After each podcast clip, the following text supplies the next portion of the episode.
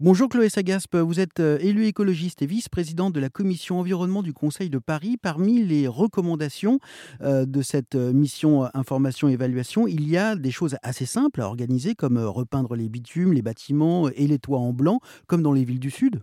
tout à fait. En fait, il y a, en fait, c'est privilégier des revêtements plus clairs pour les toits et les sols et équiper la ville de mobilier urbain. Donc ça va être, vous voyez, comme si c'est passé en Espagne avec des vagues de chaleur très tôt, en avril, très fort, c'est installer des pergolas, des fontaines, des brumisateurs et des ombrières pour avoir des espaces d'ombre et de fraîcheur pour pouvoir se protéger. Ça, c'est relativement simple à mettre en place et ça peut être fait. C'est déjà mis en place par la ville de Paris. L'idée, c'est de mettre le, curseur pour aller un peu plus vite.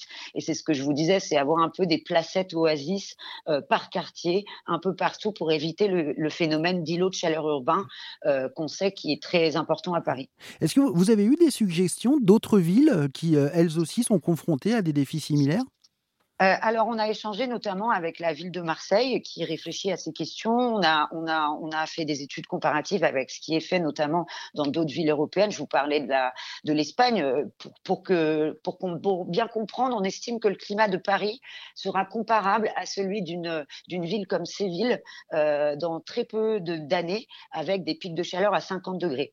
Et moi, il y a une audition qui m'a particulièrement marquée. La première qu'on a faite, c'était avec Magali Rigaza, qui est climatologue membre du Haut Conseil pour le climat, et qui nous a dit ce que les villes du Sud ont fait en 500, 600 ans. Mmh. Nous, on va devoir le faire en 10 ans. Donc, vous voyez, la marche est très haute à franchir. Donc, effectivement, on peut s'inspirer de ce qui ont été fait dans d'autres villes. Je vous le disais, l'Espagne réfléchit à aménager ses horaires de travail. Euh, elle est déjà en train de le faire. Elle réfléchit à, repenser l'espace public. Euh, et donc, il faut qu'on aille vers des solutions euh, comme ça, très concrètes, qu'on peut mettre en place dès maintenant et surtout se donner les moyens financiers, mais aussi humains de le faire très rapidement. Et alors, si un, un petit mot aussi, s'il vous plaît, sur la bah, parce qu'une bonne méthode pour se rafraîchir, c'est de se baigner.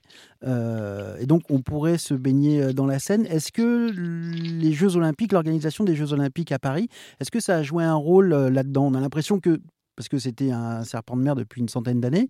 on a l'impression qu'avec l'organisation l'année prochaine des Jeux Olympiques, les choses s'accélèrent à ce niveau-là? Alors très sincèrement, euh, la question des JO a été posée euh, et globalement du sport dans cette mission d'information, puisque vous imaginez bien aussi que comment on va aller faire un marathon euh, sous des pics de chaleur à 50 degrés, c'est une question essentielle. Se pose la question, mais on en arrive à des solutions tellement peu écologiques. Vous voyez, quand on a arrosé le bitume du marathon de France, ça devient complètement délirant. Donc c'est pour ça aussi qu'il va falloir prévoir prévoir des mesures très concrètes pour adapter le sport et notamment les grands événements sportifs là-dessus. Euh, on n'a pas trouvé forcément de consensus sur l'ensemble de ces préconisations, puisque vous imaginez que les écologistes ont des propositions euh, assez, assez fortes sur le sujet. En tout cas, la question des baignades, ça existe déjà.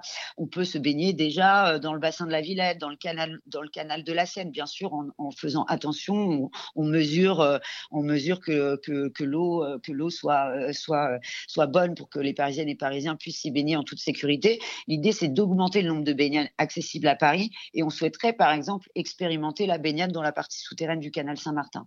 Et c'est ouvrir le maximum de sites de baignade dans les canaux lors des canicules ou des sécheresses, euh, ou des sécheresses pour que euh, pour qu'on ait le plus d'endroits euh, possible pour que les Parisiennes et Parisiens puissent se baigner. Merci beaucoup, Chloé Sagaspe. Je rappelle que vous êtes vice-présidente de la commission environnement du Conseil de Paris. Récemment, la mairie de Paris a, adopté son plan local d'urbanisme bioclimatique. Tous les détails sont à retrouver sur rzn.fr.